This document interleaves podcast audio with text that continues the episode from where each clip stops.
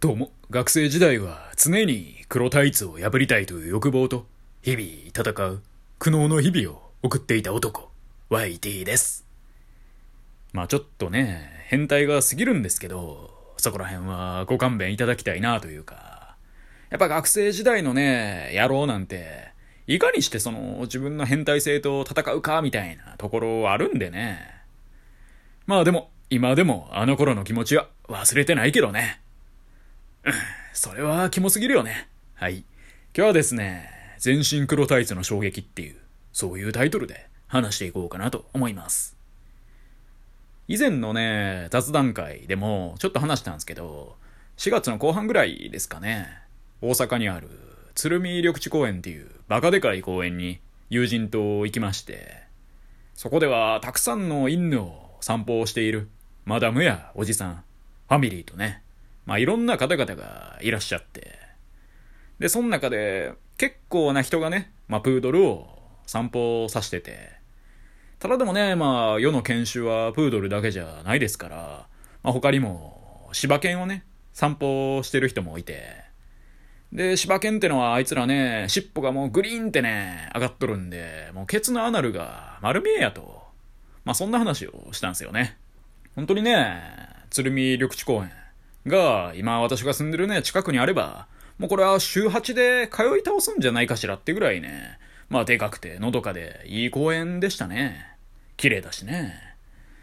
でね、これはいつもやっていたものなのか、まあその日だけ、たまたまだったのかわからないんですけど、何やらね、コスプレイベント的なことを、その公園内でやってましてね。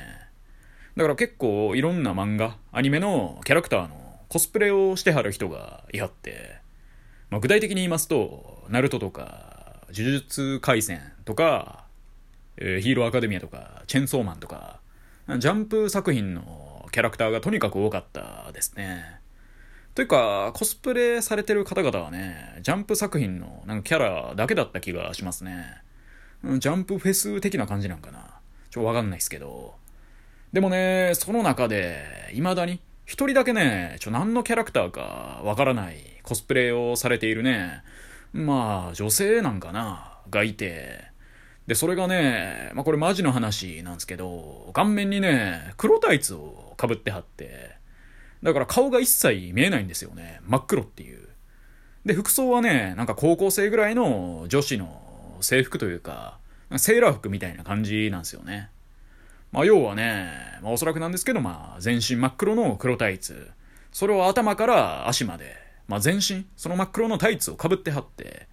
で、そのさらに上に、まあ普通の服ですよね。まあアニメっぽいセーラー服みたいな、そういう制服を着てるみたいな、そういう感じのキャラで、マジこれ何のキャラと思ってでも。これまでね、少年ジャンプに出てくる作品のコスプレの方しか見なかったんで、まあおそらくあの人もね、ジャンプ作品のなんかのキャラだとは思うんですけど、私には分からなくて。まあね、私も小学生の頃から今日に至るまで少年ジャンプを愛読してるはずなのに分からないっていうね。まあこれは一種の衝撃が走りましたよね。衝撃の稲妻的なね。しかも言うてもね、その日は半袖で出歩いてる人もいるぐらい、日中はそこそこの気温なわけですよ。ようやるなと。絶対暑いやんと。で、おそらくその着てはる本人自体は、その黒タイツの繊維の隙間から外が若干見えてるみたいな、おそらくそんな感じなんでしょうけど、旗から見てる、まあ我々からすると、ただのね、真っ黒のタイツのセーラー服のね、人が歩いてるようにしか見えないっていう。まあね、変態ですよね。これね、夜中、道端でね、電信棒の横とかに立ってはったらね、失禁は免れない怖さですよね。っていう、そんなね、コスプレの方がいはって。で、公園ではね、ちょうど出店みたいなのも結構いろいろやっとったんですよね。で、なんかキッチンカーが3つぐらい並んでて、そのうちの1つが、ケバブサンドみたいなもんを出しとったんですよね。で、私は出店でね、ケバブサンドを見てしまうと、買わずにはいられない人間なんで、まあ、当然そのケバブサンドを買うべく並ぶことにして、まあ、結構人気なのかは私以外にも何人か並んではったんですよね。でね、まあ私が並んでまあ1分後ぐらいですかね、先ほどのね、全身黒タイツセーラー服がやってきて、私と同じ店にね、まあ、並んできはったんですよね。でね、めちゃくちゃメニューをね、顔に近づけて見てはって、とんでもなくね、見づらそうにしてはるんですよね。いや、そらそうやろって思いながらも、もうね、私こうなるとね、その方をガン見ですよね。まあおそらく想像以上にね、その黒タイツの繊維の隙間、なかったんでしょうね。だからこそまあこっちからも一切顔がね、どんな感じなのかわからないんですけどね。でまあ、私はそのケバブサンドを買いまして、で、近くにベンチがあったんでね、まあ、友人と座って食べたんですよね。で、むしゃむしゃ食べて、やっぱケバブサンドうまいなと、そういう話になってね。ただその中で私はやっぱり気がかりなわけですよね。先ほどのね、まあ全身黒タイツセーラー服、どうやってケバブサンドを食べんのかなって。だからね、自分のケバブサンド食べつつ、先ほどのね、全身黒タイツセーラー服をずっと見てて、頼むから近くのベンチに来てくれと。もしこれ遠くに行くようなら、ついていくのもやぶさかではないぞとかね、思いつつ。そしたら幸いね、まあ、ベンチがね、まあ、何個か並んでる場所だったんで、まあ、我々の近くにケバブサンド片手にやってきはったんですよね。ああ、よかったわって思ったんですけど、まあでもさすがにね、その全身黒タイツセーラー服も、まあ、人のね、間近に行くわけにはいかないと思ったんでしょうね。まあベンチがね、何個か並んでる中、できるだけ隅の方の、なんでしょうね、気がちょっとわっさーってかかってる感じの、なんか他の人があんまり座りたがらないようなベンチに行かはって。でまあ、それを見ている私もね、内心、まあまあそうなるよねと思いつつ、